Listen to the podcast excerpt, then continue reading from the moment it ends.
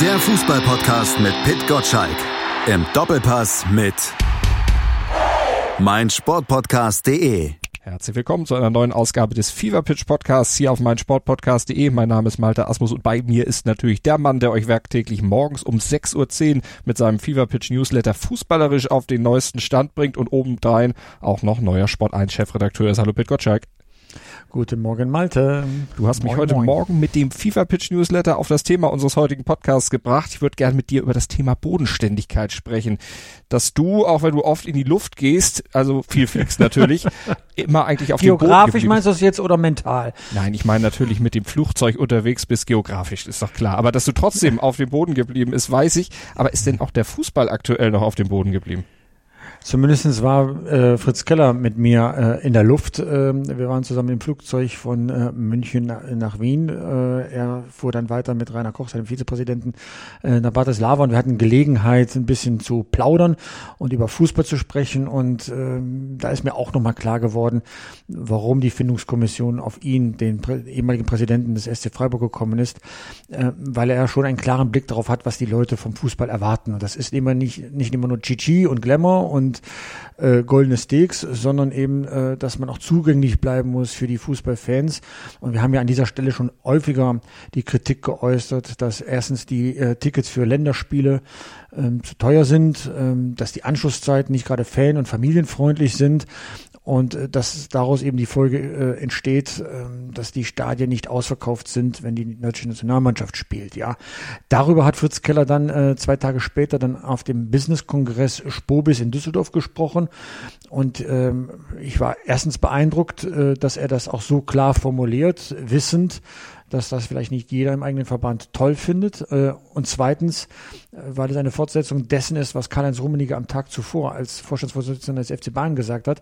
Das waren ganz neue Töne. Das war nicht mehr die, wir müssen größer, schneller, äh, weiter Leistungen erbringen, sondern ähm, dass man sich nochmal darauf konzentriert, worum es eigentlich geht, nämlich um den Fußball und dass eine Super League vielleicht die ein oder andere Million mehr in die Kassen springt, aber das auch zur Folge hat, äh, dass man vom Kern, nämlich dem Fußball, dann wegkommen könnte. Und sowohl Rummeniger als auch äh, Keller haben da ganz klar Position bezogen. Ne? Schöne Worte, wissend, was der Fußballfan will.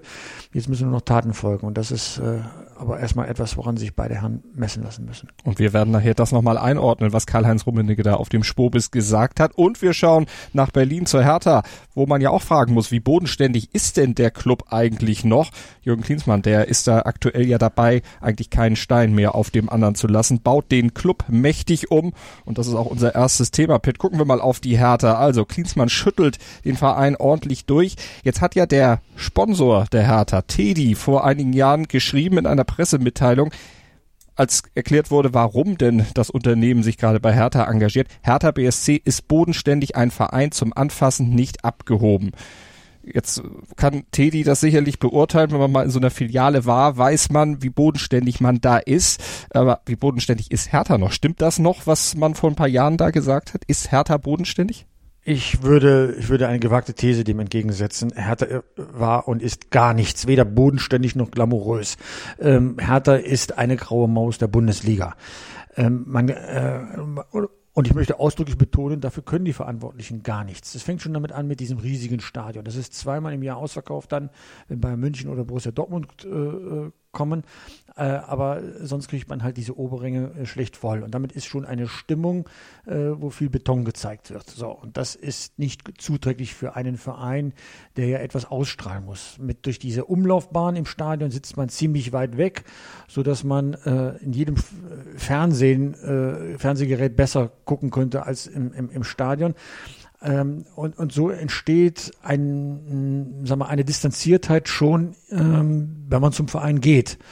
Ähm, dann habe ich nicht wirklich einen Spieler in der Mannschaft, äh, wo ich sage, allein für den gehe ich ins Stadion, gucke mir das dann an. Und so ist dann im Laufe der Zeit, ähm, seit dem Wiederaufstieg, ein Mittelmaß entstanden, ähm, das äh, weder bodenständig ist, das hätte dann, sag mal, noch einen gewissen, gewissen USP, noch glamourös. ähm, äh, sondern da musste dringend etwas gemacht werden. Ich finde, dass der Michael Preetz als Sportdirektor dann einen, äh, einen guten Job gemacht hat. Er kann ja nur das tun, was ihm die finanziellen Mittel dann äh, auch äh, erlauben. Ja, und äh, mit Klinsmann kommt jetzt einmal ein frischen Wind rein. Und das erinnert mich tatsächlich sehr an den Deutschen Fußballbund Mitte der Nullerjahre, wo auch man nicht viel falsch gemacht hat, aber vor allem nicht viel richtig gemacht hat, wo so eine gewisse Mittelklasse Einzug gehalten hat. Und ähm, Jürgen Klinsmann hat damals hm, den Laden auseinandergenommen, so waren seine Worte äh, seiner Zeit. Und hat frischen Wind reingebracht. Er war dann zwar 2006 bei der WM im eigenen Land schlechter als Rudi Völler vier Jahre zuvor in Südkorea und Japan. Äh, er war, Völler war ja Vize-Weltmeister geworden, aber man hatte den Eindruck, hier ist etwas Frisches entstanden. Hier ist eine Mannschaft, die willens ist, schönen Fußball zu zeigen. Und ich äh, behaupte heute noch, dass doch die Grundlage für den späteren WM-Sieg 2014 gelegt worden ist, als dann sagen wir, die äh, Ösel-Generation da, dazu kam. Ja, und das geht alles auf die zwei Jahre mit Jürgen Klinsmann zurück. So, jetzt weiß man natürlich nicht, ob das bei Hertha BSC genauso passiert, aber erstmal tut's der Hertha ganz gut, dass da ein paar Dinge in Frage gestellt wird. Äh, man geht da eine Wette ein, wenn man viel Geld investiert, wenn man gerade viel Geld zur Verfügung hat von Lars Windhorst, ähm, dann äh, ist das halt im Fußball so, Achtung, drei Euro fürs Phrasenschwein, äh, dass man nicht weiß, was da hinten rauskommt. Er, er wollte das damals auch bei Bayern München machen und da hat es halt nicht geklappt, weil die Strukturen dann stärker waren als er.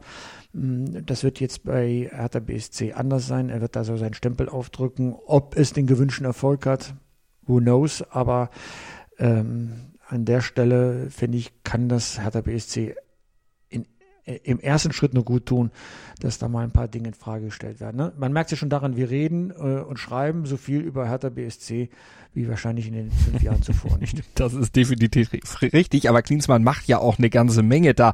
Aber er macht auch viele Dinge, die jetzt natürlich nicht unbedingt auf Gegenliebe stoßen bei den Etablierten, bei Hertha vor allen Dingen nicht bei den Spielern, denn er hat einige aussortiert und gesagt, nee, ihr genügt eigentlich meinen Ansprüchen nicht. Salomon Kalou zum Beispiel, einer, der über Jahre bei Hertha ja zum Inventar gehörte, auch beim Publikum sehr gerne gesehen wurde. Arne Meyer, der als großes Talent gilt bei der Hertha, auch mit dem kann Klinsmann offensichtlich nicht so viel anfangen und auch Nationalspieler Niklas Stark, der beschwert sich ja auch öffentlich sehr lautstark darüber, dass Klinsmann ihn zumindest vorübergehend erstmal auf die Bank gesetzt hat und vor allen Dingen offenbar, so Niklas Stark zumindest, mit ihm gar nicht drüber gesprochen hat zerhaut Klinsmann da nicht auch ein bisschen viel Porzellan beim Umbauen?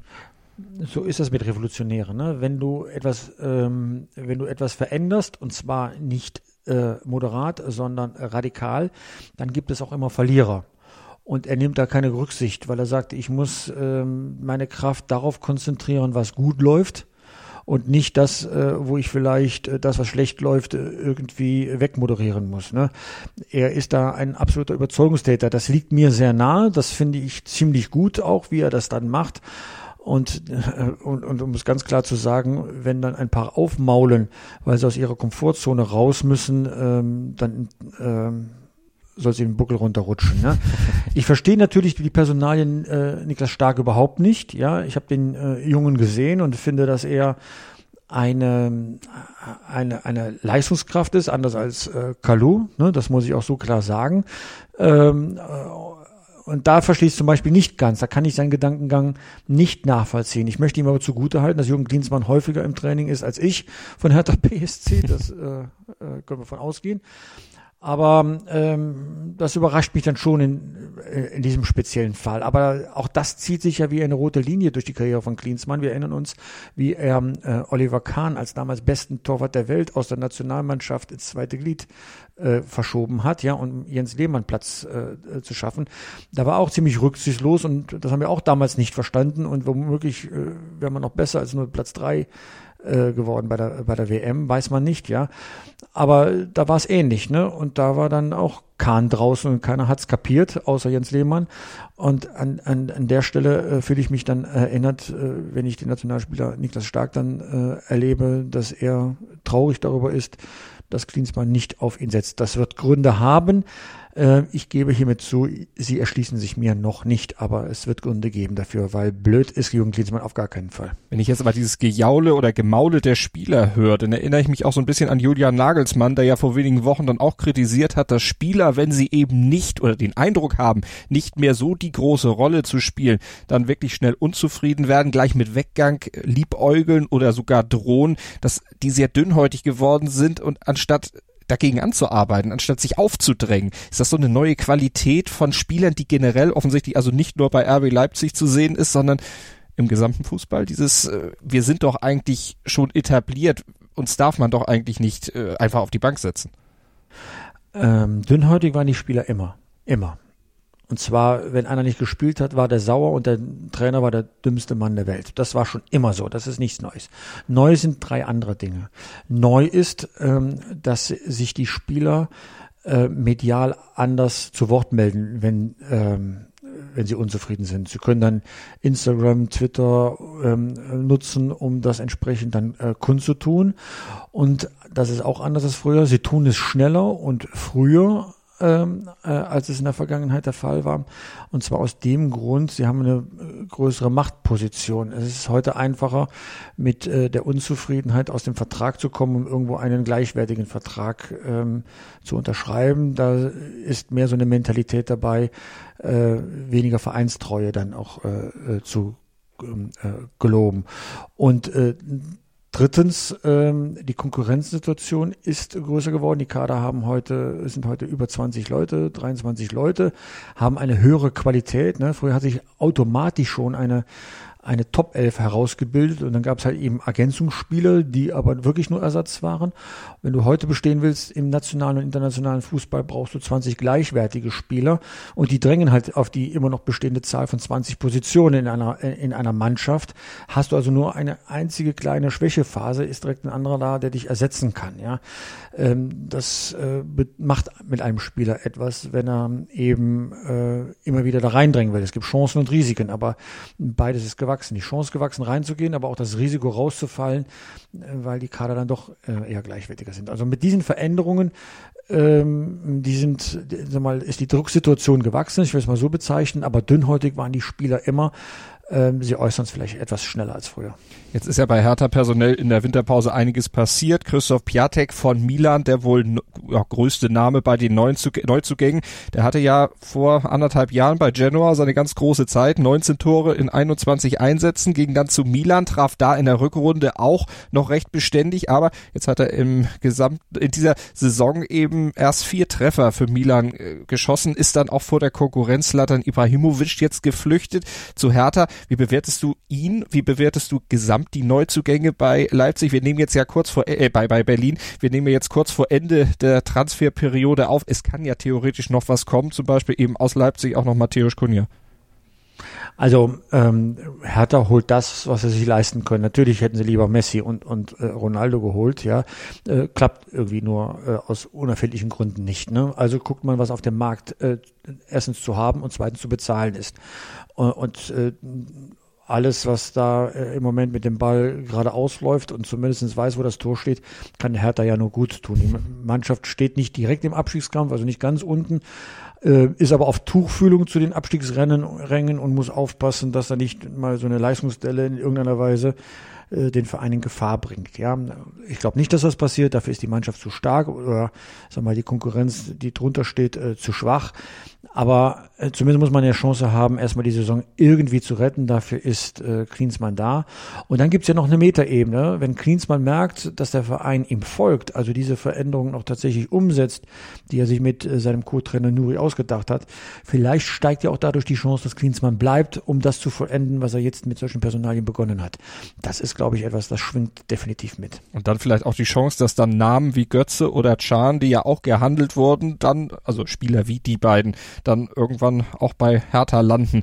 Ähm, wenn du jetzt aber sagst, Hertha macht eine ganze Menge von dem, was Klinsmann möchte. Wie groß ist denn jetzt auch der Druck für Klinsmann dann zu leisten? Spürt er den Druck? Wie würdest du es einschätzen? Naja, wenn dir einer äh, verspricht, äh, dass man kurz davor ist, die Sterne vom Himmel zu holen und man merkt, äh, dass dann doch ein, ein, paar tausend Kilometer dazwischen liegen, ja, dann äh, ist da eine gewisse Enttäuschung. Äh, insofern ist da eine enorme Drucksituation für Klinsmann, dass das, was er sich da, was, was er da ausgeheckt hat, dann auch aufgeht, ja. Ähm, zu welchen Konsequenzen das führt, das, das weiß ich nicht, weil er wird definitiv bis zum äh, Saisonende ja da sein. Und äh, dann wird es eine, eher eine Frage werden, ob er bleibt. Das habe ich ja eben so mit der Metaebene gemeint. Mhm. Weil eins ist ja auch klar, für so einen Spieler, der jetzt kommt, ja, macht es einen Unterschied, ob der neue Cheftrainer äh, ähm, Nuri heißt oder Klinsmann bleibt. Ja, also da gibt es halt schon mal in der Reputation einen großen Unterschied und äh, und ob Klinsmann bleiben darf, hängt auch davon ab, dass er nicht nur in seinem Auftreten überzeugt, sondern auch in seinen Taten. Und ich finde, äh, das kann man beobachten. Für die Spiele mit den ganz großen Clubs reicht es also nicht. Also bei München und Dortmund verloren. Aber gegen die anderen Clubs, gegen die andere Mittelklasse, also mit Mannschaften, die auf Augenhöhe sind, hat er ja äh, gepunktet. Äh, zuletzt dann der Auswärtssieg in äh, Wolfsburg, ja. Äh, hart erkämpft, nicht mit schönem Fußball, aber ehrlich gesagt, man schaut auf die Ergebnisse und sieht einen Sieg und das ist das, was im Moment für eine Mannschaft in der Situation äh, äh, sag mal, reicht. Und, äh, und da liefert Klinsmann ganz einfach. Ne? Die Punkte kommen gerade und er hat dann auch bei aller Kritik alles weggelächelt. Das ist das System Klinsmann, ähm, dass er die Leute mitreißen kann und wenn es nicht so gut läuft, lächelt er weg, um diese Täler dann auch zu überstehen. Aber es ist auch sehr viel Risiko, was Hertha letztlich da eingeht, dass man sich mit Gedeih und Verderb oder auf Gedeih und Verderb auf ihn dann äh, so konzentriert. Oder ist es die einzige Möglichkeit, die Hertha hat, weil du ja am Anfang auch sagtest, keine graue Maus, kein Top-Club irgendwo dazwischen? Wie gesagt, als der Trainer Ante Kovic hieß, äh, haben wir über diesen Verein ganz anders gesprochen. Jetzt nehmen wir ernst, was dieser Verein tut. Mhm. Also so sieht's aus und dann werden wir mal begucken, wie es denn in den nächsten Wochen weitergeht, wie es dann zum Beispiel heute zum Zeitpunkt unserer Aufnahme dann am Abend auch gegen Schalke 04 ausgehen wird. Ein Spiel, was durchaus eine kleine Richtungsweisung dann auch für die nächsten Wochen bedeuten kann. Vernimmt sich, was man will, dann wilde Gerüchte entstanden. Fast nichts davon stimmt. Tatort Sport. Wenn Sporthelden zu Tätern oder Opfern werden, ermittelt Malte Asmus auf meinsportpodcast.de. Folge dem True Crime Podcast, denn manchmal ist Sport tatsächlich Mord. Nicht nur für Sportfans. meinsportpodcast.de ist Sport für die Ohren. Like uns auf Facebook. Willkommen bei meinsportpodcast.de. Wir sind Podcast. Wir bieten euch die größte Auswahl an Sportpodcasts, die der deutschsprachige Raum so zu bieten hat. Über 20 Sportarten, mehr als 45 Podcast-Serien, über 9000 veröffentlichte Podcasts und über 5 Millionen Podcast-Downloads allein im Jahr 2018. Wir sind Podcast. Wir sind meinsportpodcast.de. Bodenständigkeit ist unser Thema heute bei Fever Pitch und deshalb gucken wir auch nochmal zu Bayern München, zu Bayern-Boss Kalle Rummenigge. Wir haben es eingangs schon gesagt, er hat sich unter der Woche auf dem Spobis in Düsseldorf aufgemacht und ja, Kritik am aktuellen Gebaren im Profifußball aufkommen lassen und vor allen Dingen auch geäußert. Er hat nämlich Folgendes gesagt. Ich glaube ganz einfach, es ist jetzt zum Punkt, wir sind jetzt an einem Punkt angelangt, wo man einfach auch mal sagen muss, stopp, ist das alles noch für den Fußball gut oder arbeiten wir eigentlich nur noch für die Kasse? Er hat damit also das Gebaren von FIFA und UEFA, immer neue Wettbewerbe aus der Taufe zu heben, kritisiert. Wettbewerbe, um die eigenen Gewinne natürlich zu maximieren, dabei aber den eigentlichen Sport, den Fußball völlig außer Acht zu lassen. Das hat er FIFA und UEFA vorgeworfen und dann noch das hier gesagt. Mir wird der Fußball ein bisschen langsam zu politisch und auch zu finanziell. Bei der FIFA gab es immer so einen Slogan, der hieß For the Good of the Game.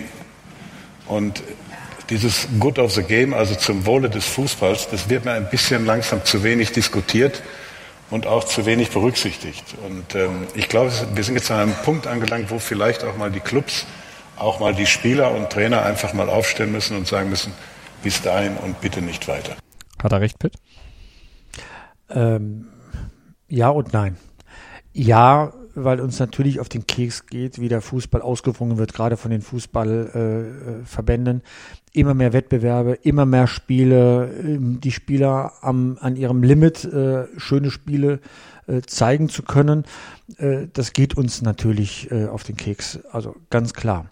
Nein, weil er natürlich Teil des Systems war, ja. Also er war als Vorstandsvorsitzender des FC Bayern derjenige, der zugesehen hat, dass in dem Solidaritätsfonds äh, der Bundesliga Bayern München als Krösus immer das meiste Geld bekommen hat, hat noch mehr Geld durch Erfolge in der Champions League geholt, hat noch mehr Geld geholt äh, durch Partnerschaften mit Audi und Adidas und weiteren äh, Sponsorships mit anderen äh, großen Firmen. Ja, also er war schon Teil des Systems, um den Fußball immer äh, attraktiver und damit gewinnbringender zu machen. Ich erinnere nur daran, Bayern München hat nicht lange gezögert, äh, Trainingslager in Katar abzuhalten, mhm. obwohl doch die Menschenrechtsfrage heiß diskutiert worden ist. Ja, warum wohl? Katar ist auch ein großer Geldgeber ähm, des Vereins, ja. Ähm, ich will ihm aber hoch anrechnen, äh, dass er so differenziert auf die Dinge jetzt betrachtet und äh, in den in jetzt sagen wir mal zur Endzeit seiner äh, äh, seiner äh, sagen wir, Regentschaft beim FC Bayern vielleicht einen sagen wir, aufgeklärten Blick auf die Dinge hat. Also er klingt so altersmilde, vielleicht ist das nicht das richtige Wort, aber ich ahne, ich hoffe, dass, dass du ahnst, wie ich das meine, dass er also auf die Dinge dann vielleicht jetzt mal mit, einer, mit einer neuen Sicht drauf schaut und, und die Dinge vielleicht dann mal einordnet. Ähm, wie gesagt, ich bin dann ein bisschen hin und her gerissen. Er meint das äh, wirklich sehr, sehr ernst. Ich habe mit ihm auch anschließend noch ein paar Worte äh, wechseln können nach seinem Auftritt. Er ähm, guckt da jetzt, äh, sagen wir, auch ein bisschen selbstkritisch, glaube ich, zurück, ohne dann sich selbst in Frage zu stellen äh, ob nicht der Fußball in eine falsche Richtung äh, ähm, äh, marschiert. Ja, er hat auch ganz klar auf der Bühne dementiert, was der Spiegel äh, vor einigen Monaten berichtet hat, dass nämlich Bayern München Teil einer Super League ist. Nein, da hat er sich genau ab, äh, dagegen ausgesprochen. Er sagt, die Bundesliga ist unser Tagesgeschäft. Die nationalen Ligen dürfen nicht in Frage gestellt werden. Und er hat ausdrücklich auch Jürgen Klopp gelobt, der ja beim FC Liverpool in die Situation gekommen ist, dass er ein Rückspiel im ähm, äh, FA Cup bestreiten muss und das äh, Rückspiel fällt direkt in eine zehntägige äh, Winterpause, die die Premier League einlegen wollte. Und er hat äh, äh sich so darüber aufgeregt, dass er angekündigt hat, dass er dieses Rückspiel im Pokal mit einer B-Mannschaft bestreiten möchte, weil er seinen Spieler unbedingt nach diesem Strapazen äh, äh, der Saison eine Pause braucht. Und das klingt ja schon nach einem Boykottaufruf, äh, was Klopp da geäußert hat. Und ich fand es dann tatsächlich überraschend, dass ähm, Rummenige äh, diese Ansicht teilt und ihn auch da unterstützt. Ähm, und das ist schon ein anderer Rummenige, als wir ihn in den vergangenen Jahren erlebt haben, wo er Teil, ich habe es gesagt, des Systems war immer weiter, immer größer, immer höher.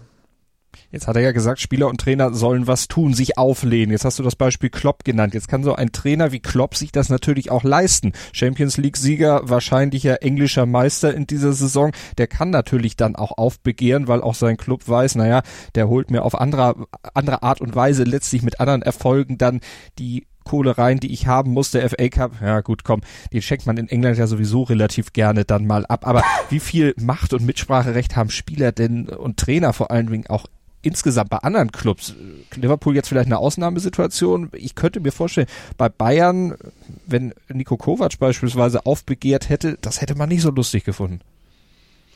Also als Einzelspieler hast du da nur, was deine eigene Vertragssituation betrifft, ähm, eine gewisse Macht. Wenn es um Grundsatzfragen geht, hilft nur die Solidargemeinschaft. Ne? Da müsste jetzt die gesamte Bundesliga mal Stellung beziehen, wie sie es machen wollen.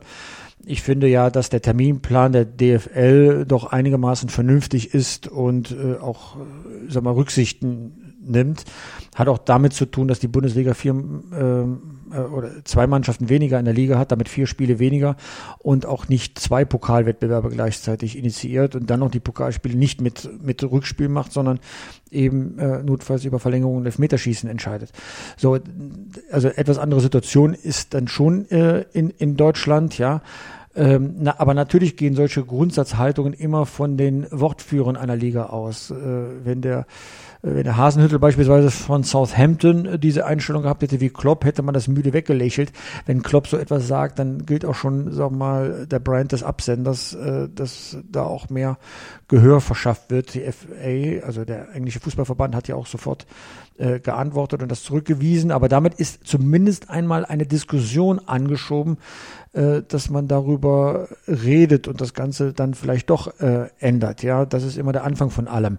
Ob es auch zu Veränderungen kommt, zu Verbesserungen kommt, keine Ahnung. Aber die Diskussion ist damit äh, angestoßen und das geht immer von Einzelpersonen, nämlich von den Prominenten dann aus.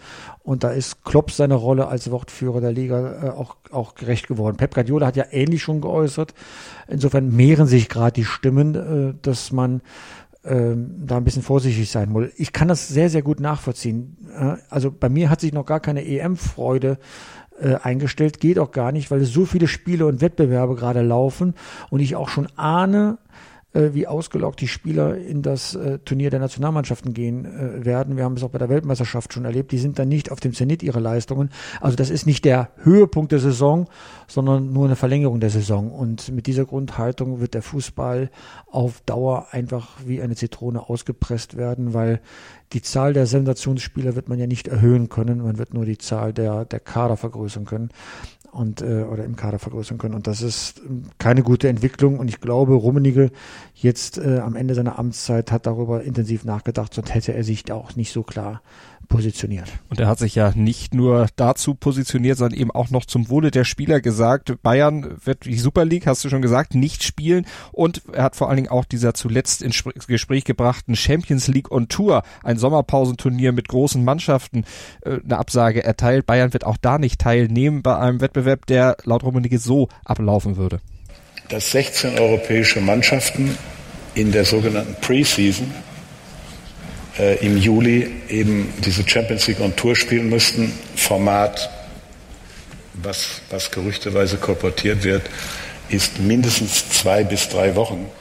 Äh, ich glaube, unsere Trainer und unsere Spieler würden uns ins Kreuz reinspringen, und zwar zu Recht, wenn wir da teilnehmen weil dann eben die Sommerpause noch mehr verkürzt worden wäre oder werden würde und wenn dann zum Beispiel auch noch eine EM oder eine WM im gleichen Jahr, im gleichen Zeitraum oder davor stattfinden würde, dann hätten die Jungs überhaupt keine Möglichkeit mehr, sich zu regenerieren. Aber Pitt, kann denn Bayern München auf solche Wettbewerbe langfristig verzichten? Äh, und dann eben auch trotzdem Einnahmenachteile, die man ja sowieso schon hat im Vergleich zu den großen Vereinen in Europa wie City, PSG, Real, Barca, trotzdem wettmachen oder ist das gar nicht das, was Rummenigge im Sinn hat, generell? Oder wie würdest du das einschätzen? Das ist ja ein Widerspruch irgendwo. Sehr, sehr gute Frage. Ich glaube, es hängt äh, nachher vom Preis ab und wie darüber geredet wird. Ja, also äh, solche Wettbewerbe müssen ja wachsen. Es gibt Wettbewerbe wie der Confederations Cup, der hat sich über viele Jahre gehalten und ist am Ende gescheitert äh, und wird deswegen aus dem Terminkalender wieder gestrichen. Es gab aber mal vor 50 Jahren eine ebenso umstrittene Idee, äh, da wollte man auch zuerst nicht mitmachen, ähm, die Fußball-Europameisterschaft. Ja, wo fing ganz klein an und heute käme ja keiner mehr auf die Idee, die Teilnahme abzusagen. Ähm, insofern ähm, ist das ein Vabonspiel, äh, was aus einem Wettbewerb äh, werden kann. Wenn es nachher attraktiv ist, hilfreich und Geld bringt, ja, dann äh, entsteht da auch ein, ein, ein Umdenken. Ja, das sind manchmal so ganz kleine Themen. Ich erinnere nur mal an E-Sports. Da hat Bayern auch gesagt, da machen wir nicht mit. Und jetzt haben wir doch eine Mannschaft dann äh, angemeldet. Ja, äh, warum? Weil es dann vielleicht doch das Geld benötigt wird. Ja, ich glaube, dass diese Aussage in, in, in der ersten Zeit Bestand hat, aber äh, ob sie auf Dauer äh, gilt, äh, das äh, entscheiden erstens andere Leute und zweitens wird das auch erst die Zeit entscheiden. Mhm. Weil eben andere Leute entscheiden, also Herbert Heiner und Oliver Kahn, um jetzt einfach mal zwei Namen aus der Bayern-Führung dann zu nennen, die ja für die nächsten Jahre dann verantwortlich sein werden. Hängt das auch damit zusammen, dass, weil du sagtest, er ist ein bisschen altersmilde zum Ende seiner Amtszeit geworden, dass er sagt, naja, kann ich jetzt ja sagen, ich muss das ja nachher nicht mehr auslöffeln. Nee, nee, ich glaube, so viel ähm, sag mal, Kalkül ist da gar nicht dahinter, sondern er regelt gerade sein Erbe. Er hat den FC Bayern geprägt wie äh, nur noch äh, Uli Hoeneß äh, größer. Also er ist ja nun seit jetzt seit äh, fast 20 Jahren, glaube ich, ähm, äh, Vorstandsvorsitzender oder in leitender mhm. Funktion, sagen wir mal so, beim, beim, beim FC Bayern. Und äh, jetzt guckt er schon darüber, wie, wie die Leute auch über ihn reden und äh, kann sich das jetzt auch erlauben, dass sein Wort äh, sag mal, Gewicht hat, nicht als Macher, sondern eben als Fußballweiser. Und dann fängt man dann schon ein bisschen an, grundsätzlicher äh, zu werden. Ich finde das gut, weil Karl-Heinz Rummenigge hat auch eine Menge zu erzählen und hat viel erlebt und äh, will sich dann auch der Sache dann dann auch äh, annehmen. Ich finde es zum Beispiel persönlich schade, dass er sich nicht nur in anderen Funktionen einbringt. Ich habe auch, auch ihn danach gefragt, warum er nicht zumindest in der Clubvereinigung, die er mal mitgegründet hat, ECA, die Europäische Clubvereinigung, warum da eigentlich ausgeschieden ist. Äh, und er hatte eine ziemlich profane Antwort dafür, die, ziemlich überzeugende. Er sagte, er hat seiner Frau versprochen, ein bisschen kürzer zu treten. Ne? So ist es manchmal. Aber umso mehr wird er als Fußballweiser vielleicht im Fernsehen äh, oder in andere Positionen dann eben als Experte dann auch gefragt sein und dann darüber auch sehr reflektiert Antworten geben. Ähm, ich mag das.